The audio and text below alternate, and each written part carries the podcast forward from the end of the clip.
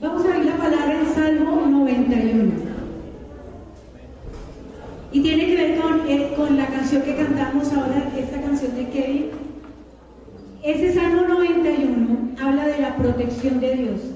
El Salmo 91, no sé cuántos se acuerdan o cuántos en su casa lo hicieron, pero normalmente o muchas veces las personas compraban la Biblia, ponían el, la Biblia en la y lo abrían en Salmo 91.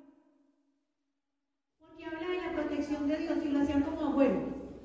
O sea, ahí tengo, así como puedo tener el muñequito de no sé qué o tal cosa, entonces ahí pongo, pongo la Biblia abierta en el Salmo 91. Pero hoy vamos a estudiar el Salmo 91 que es muy importante para nuestra declaración y para nuestra protección. Estaba meditando que en un mundo que tiene temor, un mundo que tiene temor necesita una iglesia valiente. ¿Cierto? Y gracias a, todos los valientes que vinieron hoy, estamos, sí estamos teniendo cuidado, se, se dio antibacterial, todo eso, se limpiaron las sillas, pero la iglesia de Cristo no obra por temor. Y ese es el tiempo, y al final vamos a orar y no me dejen olvidarlo. Es el tiempo donde vamos a ver sanidades, milagros. ¿No fue eso lo que el Señor nos prometió?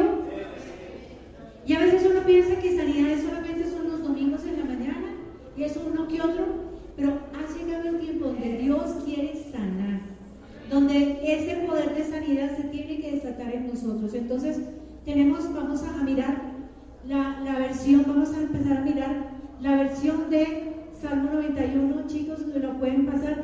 Tenemos dos versiones la nueva traducción viviente y la de Passion. Vamos a leerla y vamos a estudiar versículo por versículo. ¿Cómo les parece? ¿Quién de ustedes ha estudiado el Salmo 91? Tres. Bueno, qué bueno que los demandó.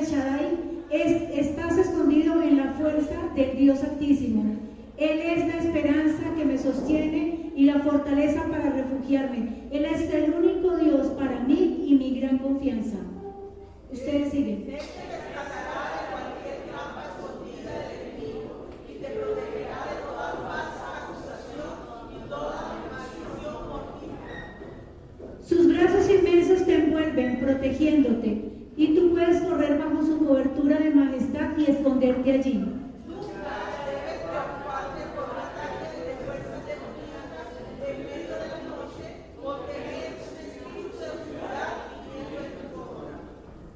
No temas de nada, sea de día o de noche. El peligro demoníaco no te perturbará, ni lo harán los poderes del enemigo lanzados en tu contra.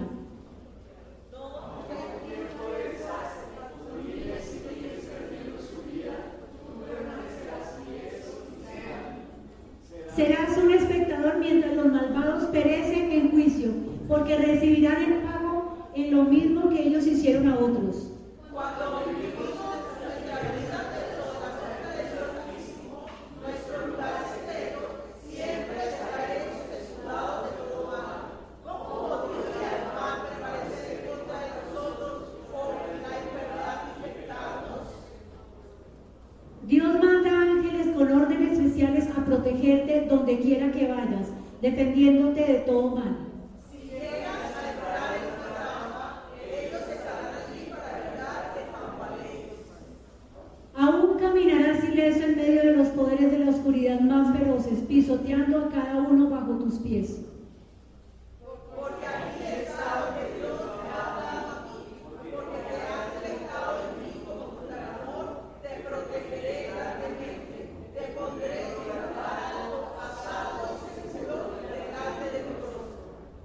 Yo responderé tu clamor por ayuda cada vez que ores. Y tú encontrarás y sentirás mi presencia aún en tiempo de presión y problema. Yo seré tu glorioso héroe y te daré un festín.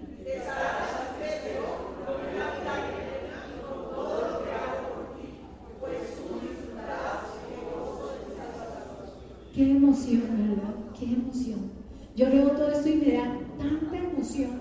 Este, este salmo que vamos a estudiar hoy es para que tú lo declares, no para que lo abras, no para que a partir de hoy dejes su Biblia abierta en el Salmo 91, sino para que empiecen, empecemos a declarar y a creer lo que Dios ha dicho.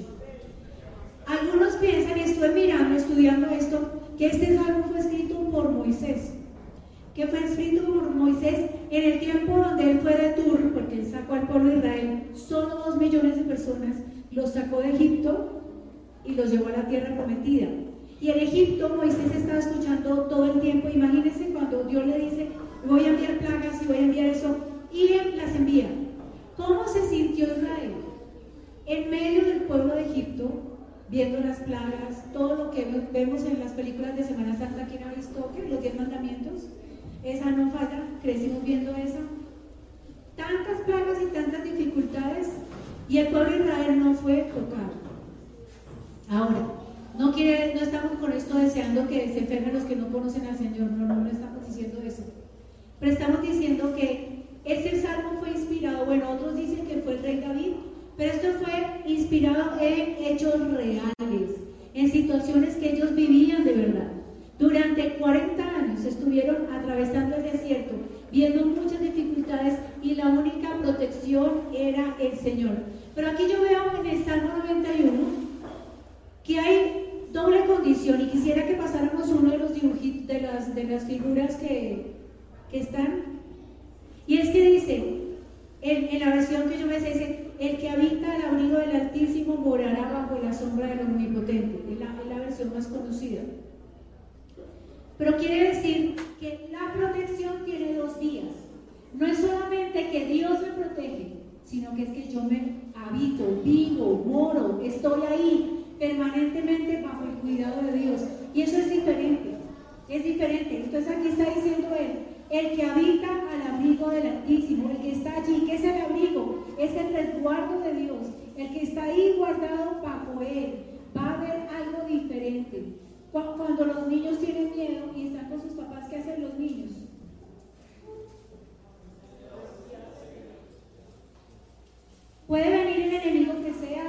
el perro más grande, lo que sea que venga, y que hace el niño se mete entre las piernas de los papás, ¿cierto? Y se agarra de uno y ellos sienten que ya nada malo les puede pasar. Cuando los niños están aprendiendo a caminar, yo recuerdo, uno les da la mano y a veces uno hace que solamente lo están tocando acá. El solo hecho de sentir que lo está tocando el papá o la mamá, ellos ya no me pongan, ya, estoy seguro. Mientras van aprendiendo que pueden caminar solos, ¿verdad? ¿Qué es lo que está hablando Salmo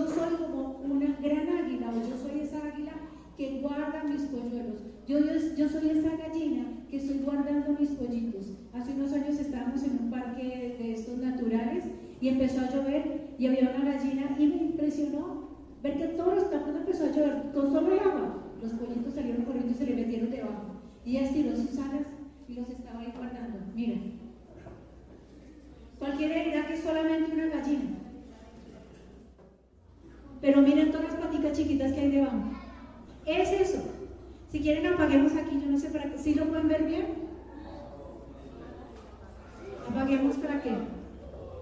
No sé qué podemos apagar para que se vea ahí. Miren, eso es Habitar bajo el abrigo del Altísimo es métete debajo de tu Dios. Tú eres hijo. Qué belleza, ¿verdad? Qué belleza. Tú eres hijo. Y aún los animales, cuando, cuando van a ser atacados y andan todos en manada, ¿a quién quieren atacar primero? Al bebecito, ¿cierto? A la cría. ¿Y qué hace la cría? Sale corriendo detrás de su mamá. Y los adultos empiezan a rodearlo. De hecho, ustedes sabían que cuando, cuando están, eh, cuando van llevando caballos, a la cría nunca la amarran, porque saben que la cría siempre irá detrás de la mamá. Entonces solamente enlazan a la mamá porque saben que la cría se irá detrás, nunca estará sola. Y el Señor quiere que nosotros aprendamos a vivir bajo el abrigo del Señor, bajo el cuidado, bajo, bajo la protección del Señor. Y eso es muy importante. Entonces, la protección es en dos líneas. Uno, ¿sí? Él nos protege y Él es todopoderoso. El Altísimo, en la versión de Nueva eh, Passion, decía el Shaddai. El Shaddai en Israel era el todopoderoso. Y una versión decía el de los pechos grandes. Es como para un bebé, es el que lo tiene todo, todo, todo. Dependencia absoluta del Señor. Seguimos. Dice, Él nos libra de las trampas del cazador ¿Y de qué? De la peste destructora. Es lo que sigue. Estuve mirando qué es lazo y encontré varios tipos de lazo. ¿Cuántos han, han estudiado alguna vez sobre los lazos? Los del cazador. ¿Qué es un lazo del cazador? Uno, un tipo de lazo, por ejemplo, está en Proverbios 29, 25, donde dice, el temor del hombre, el lazo básicamente es una cuerda que se amarra y en la que tú caes sin darte cuenta. ¿Qué es el temor del hombre? Por ejemplo, cuando usted le tiene miedo a alguien, sea el jefe, el profesor, ¿cuántas veces el profesor en el colegio gritaba al niño y así el niño supiera la lección, se paralizaba y no era capaz? ¿A cuánto les pasó? A nadie, que todos ¿sí? Ahora, dice que, ¿y cuántas veces a un jefe, por ejemplo? Cuando son bien estrictos y bien fuertes y no son capaces de defenderse Dice la palabra, el temor del hombre tiene lazo. Desarrollas un temor y aunque sabes hacer las cosas, aunque puedes hacer las cosas, no las haces. ¿Por qué? Porque entras en pánico. Entonces, ¿qué dice el Señor? Tú ven debajo mío, que yo te voy a librar de todo tipo de lazo. ¿Qué otro tipo de lazo hay? También otro lazo es andar por el camino equivocado. Salmo 142, 13 dice, cuando mi espíritu se angustiaba dentro de mí, tú conociste mi senda. En el camino que andaba me escondieron lazo. Muchas veces en el trabajo, la gente y en el estudio y donde quiera que estés, la gente puede ponerte trampas. Por ejemplo, ¿cuántos han caído en trampas de firmar, no sé, negocios? Porque el jefe quería hacer una trampa y dijo, no, yo me voy a ir de vacaciones.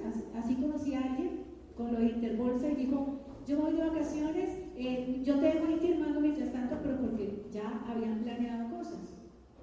Y esta persona por la que estuvimos orando estuvo varios años de que no tuvo nada que ver con eso. Entonces dice, el Señor te va a mostrar las trampas del camino. El Señor te va a mostrar y a, veces te va a decir, no te metas en esto. Simplemente no vayas solo. No vayas a ese lugar, a ese camino. Hoy no, hoy no te conviene que vayas. Porque el Señor sí te va a advertir de trampas. Hace muchos años bueno, como decía Natalia, he vivido tantas cosas del cuidado de Dios, pero yo soñé que me hacían el paseo millonario y yo oré. Y al otro día estaba en la escena que había soñado. Pero había orado desde el día anterior y en el instante volví a orar a Dios y, y, los taxis de un momento a otro se arrastran con un poco de carros aparecieron alrededor, arrinconaron al taxi en el que yo iba y yo le dije al hombre, ay, qué pena, hay mucho tráfico, hasta luego, yo me voy y me bajé. Otra vez iba a una cita médica. Eh, recuerdo que mis hijas estaban muy pequeñas, tenían como tres o cuatro años, y cuando yo tenía, la, era la época de las bombas, ¿se acuerdan? De las bombas que la gente salía y no sabía si volvía. Y yo tenía una cita médica. Cuando yo fui ahí, Joana me agarró, me abrazó y empezó a llorar. No vayas, no vayas, no vayas. Y yo decía, pero ¿qué tienes? Estás enferma, tienes fiebre. No vayas, no vayas. Y lloró con tanta angustia que yo llamé al doctor y dije, qué pena doctor, no puedo ir. Y le dije, bueno, ya, tranquilízate, no me voy a ir, me voy a quedar. Luego prendimos el televisor y fue la bomba del, centro 93, ahí era mi cita. A la hora que yo iba, a, esa hora estalló la bomba. Entonces, hay caminos por donde, por donde tú andas que tú no sabes que te vas a encontrar. Pero a veces Dios va a poner en el corazón, no vayas. Cuando fue lo de, lo de septiembre 11, ¿se acuerdan? Eduardo estaba en Nueva York. Y ese día iba para las Torres Gemelas. Y el día anterior yo le dije, yo no te puedo decir qué, pero te tienes que venir ya. Y Eduardo me decía, pero dime la verdad, ¿está pasando algo? No, no está pasando nada. Pero dime por qué me estás diciendo que me tengo que venir. Yo solamente te lo digo de parte de Dios. Vente hoy, ya. Y él se quedó sorprendido. Digo, pero es que mañana vamos a ver Torres Gemelas. Le digo, no, te vienes hoy. Es una advertencia del Espíritu y no te puedo decir por qué, porque ni yo lo sé.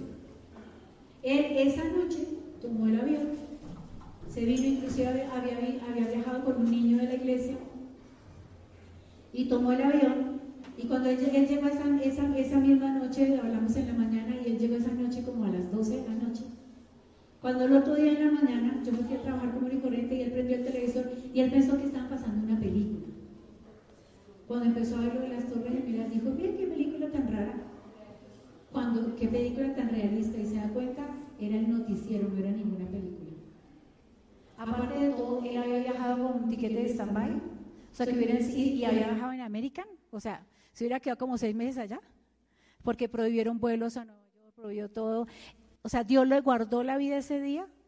Entonces, Dios te va a proteger. Eso es otro lazo. No sabemos qué hay en el camino, pero seamos sensibles. Cuando, cuando tú estás bajo la sombra del Señor, te haces sensible a las cosas y puedes decir, yo no sé qué está pasando, pero tengo que ser sensible. Algo me está diciendo que no debo ir allá. Algo me está diciendo que no debo frecuentar. ¿Cuál es el otro lazo? ¿Saben cuál es el otro lazo? Entonces no andes por el camino equivocado y cuando estés en ese camino o en cualquier camino de tu vida, escucha al Señor Es otra forma como Él te libra. Las malas compañías, dicen Proverbios 22, 24, no te hagas amigo de la gente irritable, ni te juntes con los que pierden los estribos con facilidad, porque aprenderás a ser como ellos, pondrás en peligro tu vida, pondrás lazo a tu vida. Cuando tú andas con gente malgeniada y peleona y que a todo le ve problema, terminas haciendo lo mismo, ¿cierto? ¿Qué es todo eso lo que está pasando en Bogotá, por ejemplo? Todas esas marchas y todo eso forma parte de eso, como una contaminación, del pelear por pelear, de discutir por discutir, y terminas tú metido en un problema. Conozco gente también que simplemente andaban con ese tipo de amigos camorreros, por decir algo, bien peleones, y terminaron en accidentes difíciles, terminaron en balaceras, terminaron, terminaron en simplemente porque cultivan amistades que no son. Esos son lazos. también dice la palabra en 2 Corintios, dice, no es rey, las malas conversaciones corrompen las buenas costumbres. También son lazos. Cuando tú estás hablando con gente incorrecta que dice, no, pero eso no está mal. Ser infiel no está mal, ¿qué importa? Todos lo hacen, lo importante es que tu pareja no lo sepa. Todos esos son lazos que van quedando a tu vida. Entonces, eso es otro tipo de lazo. ¿Cuál es otro tipo de lazo? Dejarse llevar por la iniquidad. Y dice, en la transgresión del hombre malo hay lazo, mas el justo cantará y se alegrará. ¿Qué está diciendo eso? La Biblia tiene tres acepciones diferentes. Una es la iniquidad, otra es la transgresión y otra es el pecado. La iniquidad es la herencia de pecado que tenemos todos. Todos traemos herencia de pecado. Eso se llama iniquidad. Todos hemos heredado y en todas las familias hay pecado. Ahí sí, levante la mano el que piensa que no hay nada. Entonces oramos para que el Señor le revele. Entonces, ¿pero qué es la transgresión? La transgresión es, o sea, yo no tengo la culpa de tener una equidad familiar. Tú no tienes la culpa. No lo hiciste, no lo trajiste. Pero la transgresión es cuando yo tomo esa iniquidad y empiezo a negociar. ¿Cierto? Por ejemplo, una persona puede tener una iniquidad de robo. Pero cuando esta persona empieza a negociar, con, mm, me gustó esto, ¿será que me lo llevo? Voy a planear, ahora que todo mundo se vaya y nadie se dé cuenta. Eso se llama transgresión. Todavía no ha robado, pero ya está negociando.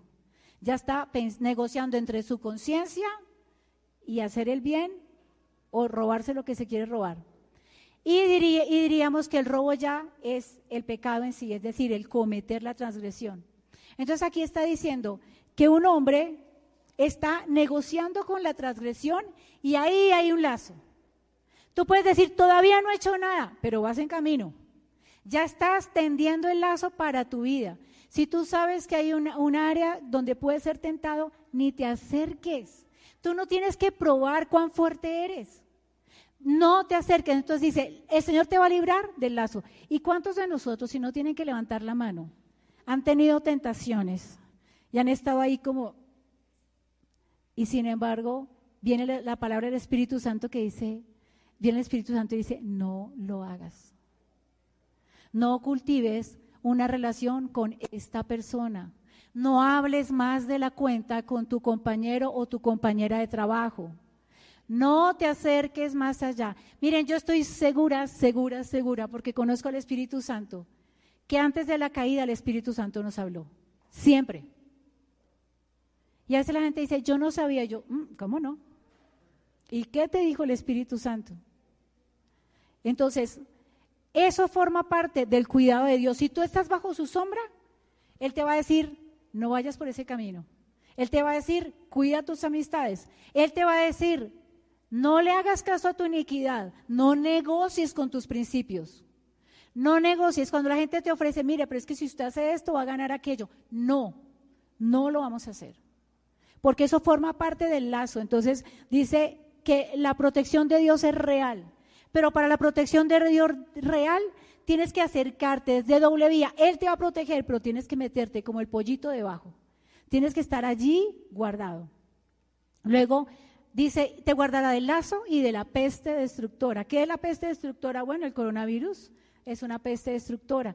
Creo que uno de los pánicos que está sufriendo la humanidad es que no habían visto esto. En el pasado, siglos anteriores, habían pestes. Está la peste bubónica y otras, pero no había transmisión mundial porque la gente no viajaba en avión ni nada por el estilo, entonces eran localizados. Pero el temor y, me, me, llamaba la atención y en realidad tengo rechazo en contra de eso, que no todos tienen coronavirus, pero todos están ya con el temor al coronavirus. Y eso ya es, para mí es una peste. Que tú sientas que en cualquier momento te va a pasar y andes en pánico, esto no es del Señor. Sí, que te cuides, sí, cuídate. Pero no andes con temor, porque el mismo temor es una puerta. Y es lo que dice el Señor, yo te voy a guardar de toda peste destructora. Y encontré que también hay otra peste.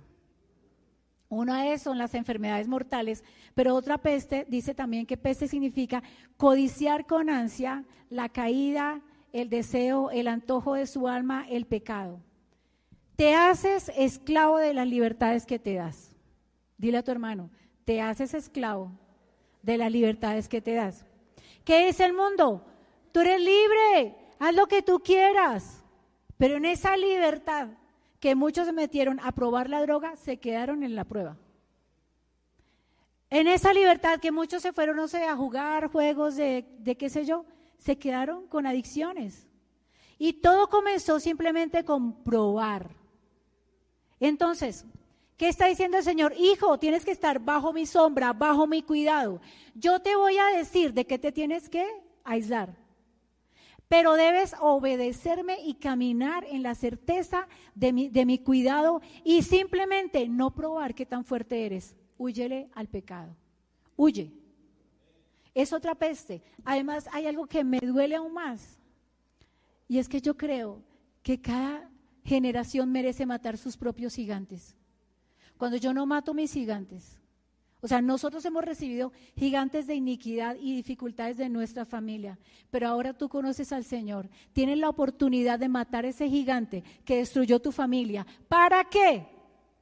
Tus generaciones sean libres. Ay, eso a mí, eso a mí me emociona. Y yo, y yo pienso, yo pienso en esto, las generaciones que vienen tendrán gigantes que matar, las, los gigantes de sus generaciones, pero los míos los mato yo. Los míos no se los voy a endosar a mis hijos. Entonces, cada vez que tú te estás guardando, cada vez que tú estás caminando en rectitud, estás guardando tus generaciones. Y eso a mí me emociona, me da más sentido de destino. Hace muchos años estuve viviendo un momento difícil, a punto de morir, y esa, y esa noche, y no sé cuántos puedan entenderlo, pero esa noche yo tuve un sueño y yo vi una reunión de brujas. Y las brujas decían, ¡Ey, ey! Ya la vencimos, ya la vencimos. Ahora vamos por sus hijas. Y yo quedé tan sorprendida, pero como que el aliento de Dios llegó a mí para decir exactamente esto, mis gigantes los mato yo. Y las generaciones que vienen tendrán los suyos. Pero Dios a ti, cuando tú te metes bajo el abrigo de Dios, estás guardándote a ti, pero estás guardando tus hijos.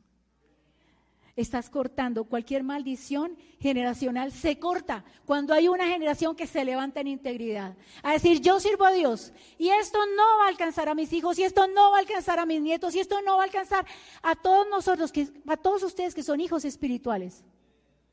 Entonces vivo, me abstengo, me aparto, no pruebes a ver si te va a gustar o no te va a gustar. No, ni lo hagas. Entonces, ¿cuál es la peste? Si ure la enfermedad. Pero otra peste es dejarte llevar por los deseos del corazón, por, por, toda, por toda tentación, pensando que no va a haber ninguna repercusión. Recuerden, te haces esclavo de las libertades que te das. Y el enemigo te hizo pensar y el mundo te hizo pensar que simplemente obraste así porque eras libre en hacer lo que quieres y no te dijo que detrás de eso te ibas a volver esclavo de, eso, de, esa situación. Entonces, hoy tú tienes la oportunidad, y ese es un llamado del Espíritu, tú tienes la oportunidad de hacerte libre y hacerte libre a las generaciones. Ahora, les estaba diciendo hace un rato que Israel fue testigo de las plagas en Egipto, y eso lo vemos en, José, en, en Josué 24:5. Dice el Señor, dice, les envié a Moisés y a Aarón y mandé plagas espantosas sobre Egipto y después saqué a mi pueblo como un pueblo libre. Dios te sacó como un pueblo libre. Mantente en libertad. Esa es tu parte. Dios nos hizo libres, mantengámonos en libertad. Y esto es tremendo. Ahora, justo estamos, ahora estamos en el versículo 11 y les dije al comienzo que Satanás le citó ese versículo al Señor. La, la, pelea que tuvo Jesús allá en el desierto fue una pelea legal. ¿Por qué? Porque fue legalidad por legalidad. Satanás le citaba la palabra y Jesús se la devolvía. O sea, Satanás, qué vergüenza que Satanás sepa la palabra mejor que nosotros. Así es que tú tienes que decir, ja, si él se sabe el Salmo 91, yo tengo que saberlo, aplicarlo y declararlo. Y verlo. Porque ese Salmo 91 es mi herencia. Eso es tremendo. Y entonces dice Mateo 6, 4 al 6, perdón. Y dijo, mire cómo Satanás allá en el desierto le dice al Señor, si tú eres el Hijo de Dios, lánzate. Pues las escrituras dicen, miren qué atrevido, está citando Salmo 91. Él ordenará a sus ángeles que te protejan y te sostendrán con sus manos para que ni siquiera te lastimes el pie con una piedra. Lo acabamos de leer, ¿no? Ahora, lo citó perfecto, textual y todo. ¿Y qué es lo que le dice el Señor? ¿Mm? Jesús respondió, y las escrituras también dicen, no pondrás a prueba al Señor tu Dios, no tentarás al Señor tu Dios. Y Jesús está diciendo, es verdad que Él lo enviaría a sus ángeles, es decir, él, él mismo era el Hijo de Dios. Yo no sé cuántas veces, si el Señor tuvo alguna tentación de decir, bueno, con solo decir algo, yo podría mandar los ángeles que destruyan a todos estos. Él hubiera podido evitar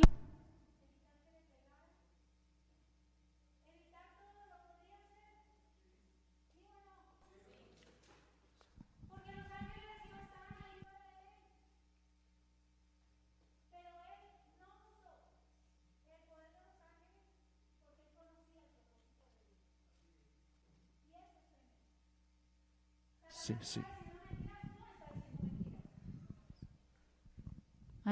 Él le dijo, lánzate, tírate por esa peña que Él va a mandar a los ángeles. Él dijo, sí, pero no tentarás al Señor tu Dios. Y creo que a veces a nosotros se nos olvida eso. ¿Se acuerdan la canción? Aunque no es de un cristiano, pero ¿se acuerdan? Íbamos los dos al anochecer. Na, na, na, na, na, na, na. Entonces dice, dice, me pasé las señales de precaución, eh, en la lluvia, no veía bien, manejaba más de 100, las hice todas. Y después, porque el Señor se la llevó, no, el Señor no se la llevó, usted la mató. Es verdad, no tentarás al Señor tu Dios. Dios nos guarda de la peste, pero eso no significa que no nos echamos antibacterial. Eso no significa que vamos a tener cuidados, no por temor, por respeto a las instituciones también. Y quiero decirles, no vamos a dejar de reunirnos en este lugar. Si tenemos que hacer dos reuniones y que seamos menos, no importa. Hasta que digan que reuniones de a uno, entonces hacemos ciento no sé cuántas reuniones. Pero vamos a seguir reuniéndonos, guardando las cosas, sí, para no tentar, ¿cierto? No tentar al Señor, tú dices, no importa, a mí no me va a pasar nada, entonces hago esto y esto. No lo hagas. Entonces, que Dios nos guarda, sí. Como Satanás le dijo, ¿y no que los ángeles te guardan? Sí. Pero no voy a morir antes de tiempo, no me voy a ir antes de tiempo, no voy a hacer cosas por estar en lugar equivocado, por no obedecer a Dios, porque eso es tentar al Señor el lanzar, no, yo me voy a lanzar en esto, voy a hacer esto porque se supone que Dios me guarda. Y después, sí o no, que están bravos con el Señor. ¿Por qué Dios no me guardó? Pero Dios te dijo que no fueras, ¿por qué fuiste? ¿Por qué Dios no me guardó? Dios te dijo que no siguieras en esa charla con esta persona. Es que yo caí y Dios no me guardó. Miren, somos muy necios y a la vez después estamos enojados diciendo que que porque Dios nos guardó. El mismo Hijo de Dios, teniendo todo el poder, dijo, ni yo voy a tentar a Dios, porque lo respeto, lo honro, no voy a hacer nada que me lance en tentación y que finalmente caiga para después echarle la culpa a Dios. Dice en Deuteronomio 6, 16, fue la, la, palabra que Jesús citó y dijo, no tentarás a Jehová vuestro Dios como lo tentasteis en Masá. Entonces muchas veces la gente tentó a Dios pensando, ¿y qué es tentar a Dios? Es perseverar o continuar en la necedad como si Dios no existiera. ¿Qué fue lo que hicieron los hijos de Elí? Tentaron y tentaron, fueron necios, pecaron, continuaron pecando, hicieron tantas cosas y al final vino el juicio. No tientes a Dios, porque Dios te quiere salvar. Seguimos. Ahora vamos al versículo 13 y dice, aplastarás al león y a la víbora, hollarás serpientes y fieras. Yo te libraré porque tú te acogiste a mí. Ah, me gusta esto porque pasamos de una actitud defensiva a una actitud ofensiva. Y eso es lo que vamos a orar hoy. El Señor dice, te vas a guardar, quédate ahí bajo la sombra del Omnipotente, quédate debajo de mis alas, quédate debajo mío, pero eso no significa que tú no tienes la autoridad. ¿Quién tiene la autoridad para atar este espíritu de enfermedad? ¿Quién tiene? Nosotros. Y hace unos meses cuando hubo todo este, todo este asunto en Bogotá, que gritaban que se están, entrando los, ¿se acuerdan? Las porterías y que no sé qué. Y yo pensaba, oiga, todos los, todos los cristianos trasnochados cuidando ahí, en vez de aprovechar y predicar, hágase una guapanela, vaya, prediquen, lleven al Señor, hagan algo. Pero todo el mundo asustado y los cristianos también. Y ahora entonces ya no son esas marchas ni nada, entonces ahora estamos con el coronavirus. Entonces también vamos a estar asustados nosotros. Estamos hoy aquí y vamos a terminar orando y tomando autoridad. Ayer fue el día, el día nacional en Estados Unidos de oración en contra del coronavirus. Y, yo pensaba, cuando el presidente anterior a Obama, Obama sacó de las escuelas la fe, no oraban, quitó todo, todo culto a Dios. Pero este presidente, con todas las cosas que puedan tener, dijo, y vamos a orar. Y yo leí donde él decía, y es un honor declarar este día de oración a Dios en contra del coronavirus. Qué bueno que así sea por el coronavirus, la gente se pare a orar. Y a entender que ese Salmo 91 fue escrito hace muchos años, cientos de años, para que nosotros no olvidemos quién es nuestro Dios. ¿Quién es nuestro Dios? Yo estaba al borde de la muerte y estuve muerta también. Y he visto muchas, muchas, muchas cosas, pero he visto siempre la protección de Dios. He visto que la historia para los hijos de Dios se escribe distinto. Pero se escribe distinto porque tenemos fe también. Pero se escribe distinto porque caminamos bajo la sombra del Altísimo. Porque caminamos buscando al Señor cada día. Pero aprovecha ese tiempo también para predicar. Aprovecha este tiempo para orar y ver los enfermos sanar. Y vamos a orar por eso también. ¿Cuántos quieren ver los enfermos sanar? Amén. Y dice, tú aplastarás. Vamos a ir al versículo uh, el 13.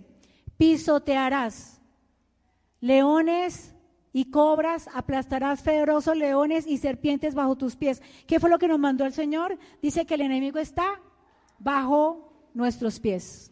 Y tenemos que orar y enseñar a orar a nuestros hijos. Tú estás modelando para los niños, estás modelando una actitud de fe.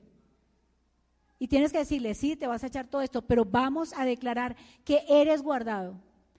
Dice la palabra que el Señor hace llover sobre buenos y malos.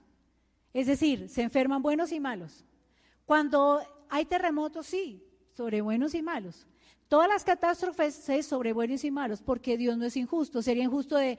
Entonces la gente se convertiría nomás porque a los que no tienen les va mal, entonces nos toca. Y sin embargo, cuando fue el huracán en, en Nueva York, también nosotros oramos, nuestras hijas estaban viviendo en Nueva York y el huracán rodeó el edificio de ellas y nunca las tocó. Todas las zonas quedaron sin luz, quedaron todas, menos el edificio donde ellas estaban. ¿Y qué estaban haciendo ellas mientras veían al huracán rodear? Orando. Hemos visto cómo huracanes llegan y la iglesia se levanta a orar y se desvía. ¿Lo hemos visto? Jesús se levantó y, había un mar turbulento y él oró y ¿qué pasó?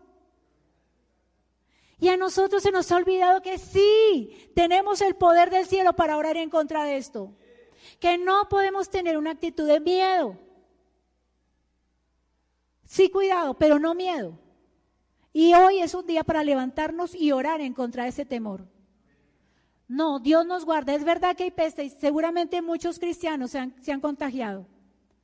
Pero dice la palabra de Dios, no moriré, sino que viviré y contaré las maravillas que ha hecho Dios. Y cuando nosotros entramos a un nuevo lugar, debemos decir, bueno Señor, tú me trajiste este lugar para orar por otros. A ver, ¿quién necesita oración? ¿Quién necesita una palabra de fe? ¿Quién necesita una palabra de confianza? ¿De qué depende todo esto? Y al final seguimos 14, 15, 16. El Señor dice, leámoslo juntos, rescataré, protegeré a los que confían en mi nombre. Cuando me llamen, yo les responderé. Estaré con ellos en medio de las dificultades. Los rescataré. Los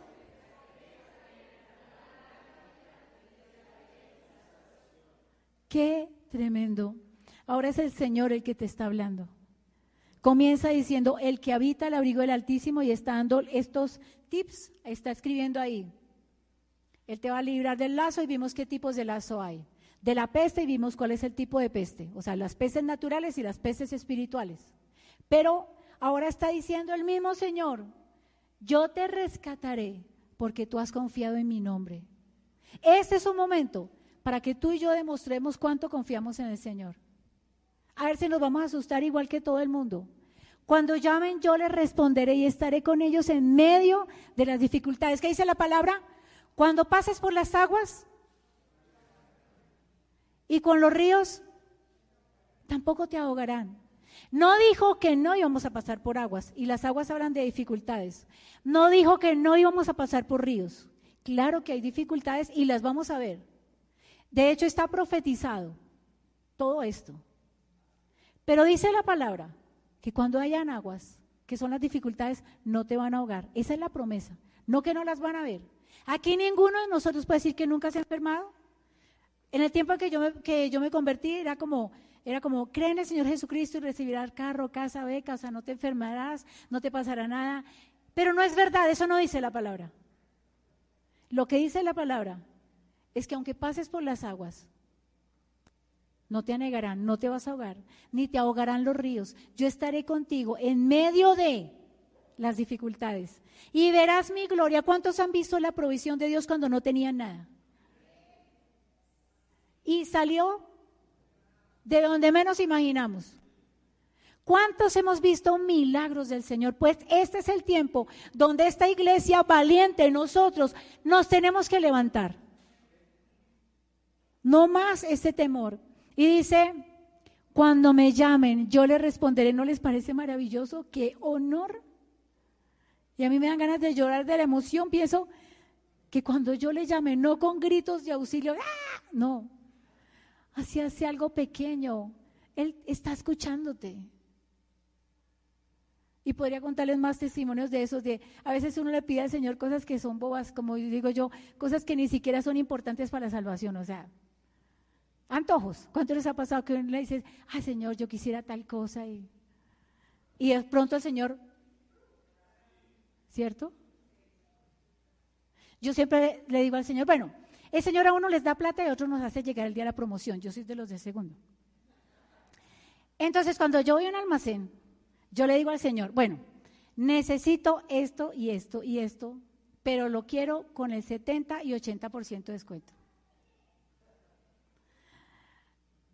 Y, es, y, es, y siempre pasa. A le digo, mira, quiero una blusa blanca y quiero, una vez me pasó una blusa blanca. Y cuando cogí la famosa blusa me decía, no, esa está recién de colección, eso no, señora. Ok, está bien. Cuando lo fui a pasar la caja, ¿qué creen? 70% de descuento. Una vez necesitaba una bolsita de hielo y, llegué a un almacén, X almacén grande de cadena. Digo, necesito una bolsa de hielo. Y me dice el, el que atiende, aquí no vendemos esto. Y le dije, va a ver que sí. Y fui derecho, lo cogí y me devolví por donde él, mira que sí lo vendían. Y él, ay, no sabía, ¿dónde? Ya, yo les dije dónde.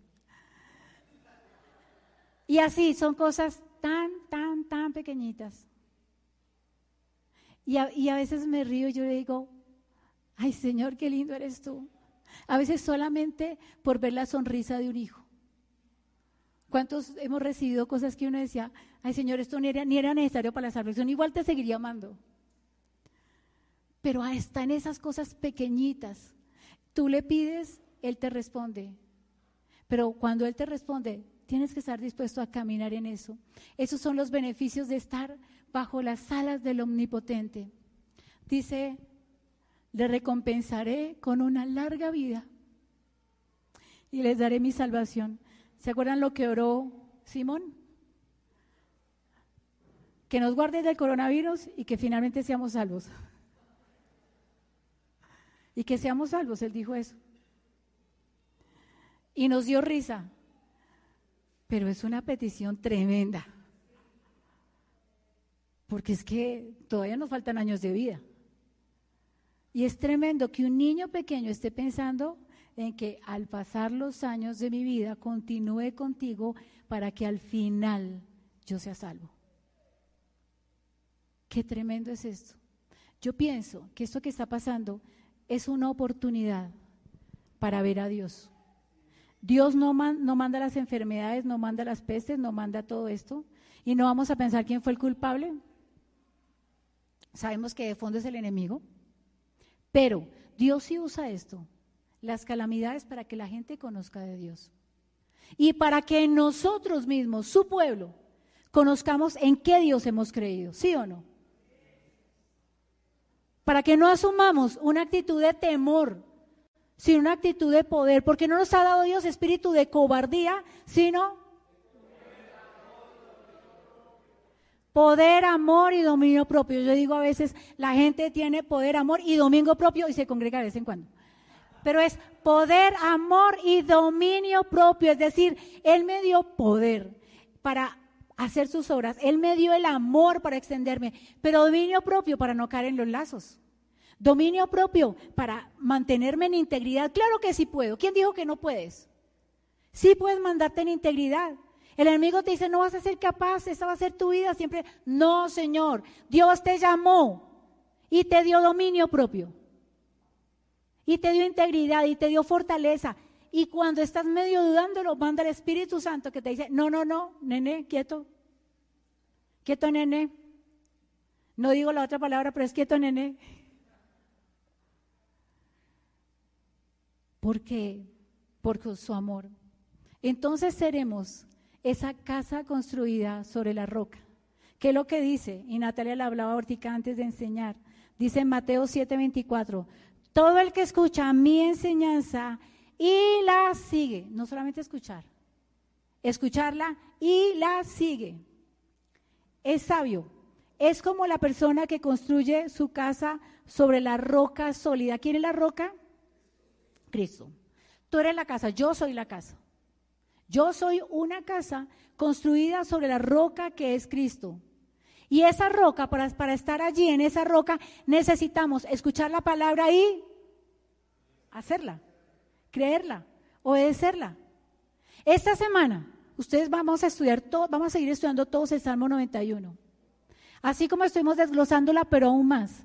Vamos a declararla en nuestra casa, vamos a declararla a nuestros hijos, vamos a revisar en qué lazo me he estado dejando guiar, por ejemplo, en qué lazo he estado en tentación, y me voy a levantar a declarar que soy una casa sobre la roca. ¿Qué dice en el versículo 25? Estamos en Mateo 7:24, ahora vamos a 7:25. Aunque llueva a cántaros. Y ese llueva a cántaros habla de las luchas personales. Uy, estoy con unos problemas. ¿Les ha pasado como que a veces se juntan todas? Bueno, Señor, está bien que tenga pruebas, pero ¿por qué todas al tiempo? Entonces, sé que, por ejemplo, yo esta mañana yo pensaba, bueno, pico y placa, coronavirus, lluvia, mejor dicho. ¿Cuántos se dicen, bueno, aparte que perdí el trabajo y se enfermó este y me pasó aquello, como que todas se juntaron. Pues cuando venga, eh, cuando, si eres una casa fundada sobre la roca, cuando llueva cántaros, lluevan luchas personales. Y dice, y suban las aguas de la inundación. ¿Cuáles son las aguas de la inundación? ¿Qué creerían ustedes? Porque está hablando de tres cosas.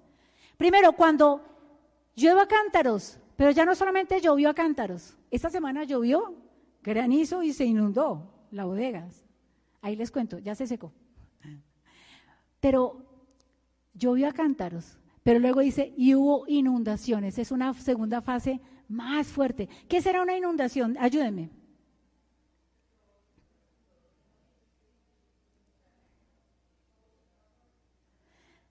Las inundaciones forman parte aún de este coronavirus, ya cosas mundiales. O sea, de donde todo el mundo está, hasta aquí de agua, ¿cierto? Entonces, fíjense, no todo el mundo se ha enfermado de coronavirus, pero ya los supermercados están vacíos. Ya no se consigue nada. En cierta forma es tener fe que me va a dar. Sí, exacto. Para cuando me dé. Entonces compro para mí y, no dejo para nadie más. Y los demás se mueren no es culpa mía, pero yo por lo menos estoy listo. Y vuelvo y digo, y no quiere decir que no se cuiden, pero no desarrollen fe en que les va a dar. Entonces, cuando llueva cántaro, luchas personales y suban las aguas de la inundación, calamidades mundiales, dificultades, que cayó la bolsa, que subió la bolsa, por ahí me mandaron un, meme de esos de, de, que en Cali no tienen problema con que caiga la bolsa porque ellos usan es chuspa.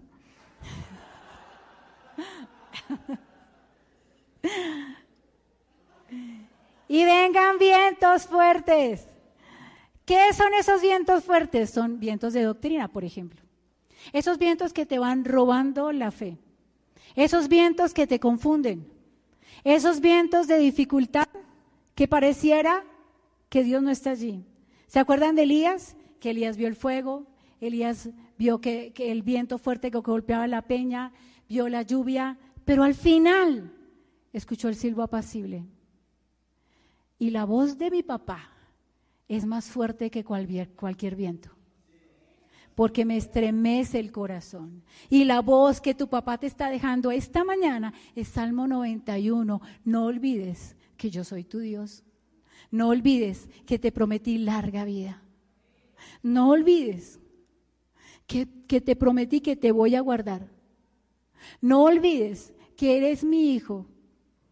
Y que cuando el enemigo venga, así como la gallina y, y las patitas de los pollitos, Así es, como que sí estoy, pero no me ven. Eso es lo que pasa. Volvamos a poner la gallina pues Yo sí estoy, pero estoy jugando las escondidas. Estoy aquí escondido, nadie me ve. Para que el enemigo me haga daño, tendría que comerse primero a mi papá. Y a mi papá no se lo come nadie. ¿Cierto? Entonces, es el mejor cuidado no es el tapabocas ni el antibacterial, es la presencia de Dios. Entonces dice, aunque vientos fuertes, lluvia, inundaciones golpeen esta casa, no se vendrá abajo porque está construida bajo el lecho sobre una roca. No vamos a recibir daño. Aún vemos, si ven de nuevo la gallina, mire, todas esas patitas, ellos están jugando a que no me veo. ¿Se han visto a veces cómo juegan los niños a escondidas? ¿Dónde estoy? Nadie sabe dónde estoy. Entonces estamos jugando a eso. Corre debajo de tu papá. Habita, vive al abrigo del Altísimo. Mora, cambia tu habitación de temor a la sombra del omnipotente. La sombra es esto. Teníamos otro donde había, estaba una ala extendida y estaban los aguiluchos ahí debajo. Ahí guardados de la lluvia, de la tempestad, de lo que sea, porque el que te prometió te guarda. Porque no se dormirá el que guarda a Israel. No se dormirá el que te guarda. Él sabía que iba a pasar esto sí ¿Ustedes alguna vez visto, han visto a Dios sorprendido? ¿Alguna le han dicho, sí sabes, no? Se vino el coronavirus. Justo los que se vinieron de China llegaron, tuvieron 15 días de cuarentena y el día que salían llegó el coronavirus a Colombia también. Y en China ya está pasando, ya el 70% están sanos, están tranquilos, que al 30% ahí están saliendo adelante y dirán ellos, si hubiera tenido al Señor, esa platica no se hubiera perdido. Es verdad. Vamos a levantarnos como un pueblo de fe. Vamos a ponernos en pie y, y fíjense, ese salmo es uno de los más importantes de la Biblia, aunque todos son importantes, pero en este momento es un salmo que nosotros debemos declarar. Él es mi guardador. Él hizo promesa de larga vida y esa larga vida me alcanzará, porque Él lo ha prometido. Hace muchos años, cuando yo era joven, alguien oró por mí y este profeta dijo que tenía una herencia de muerte a temprana edad. Y he tenido muchos episodios de muchas cosas, pero Dios me ha mantenido con vida, porque estoy parada en la promesa. Pero no es una larga vida simplemente por vivirla, sino vivir la clase de vida que Él quiere que, que vivamos.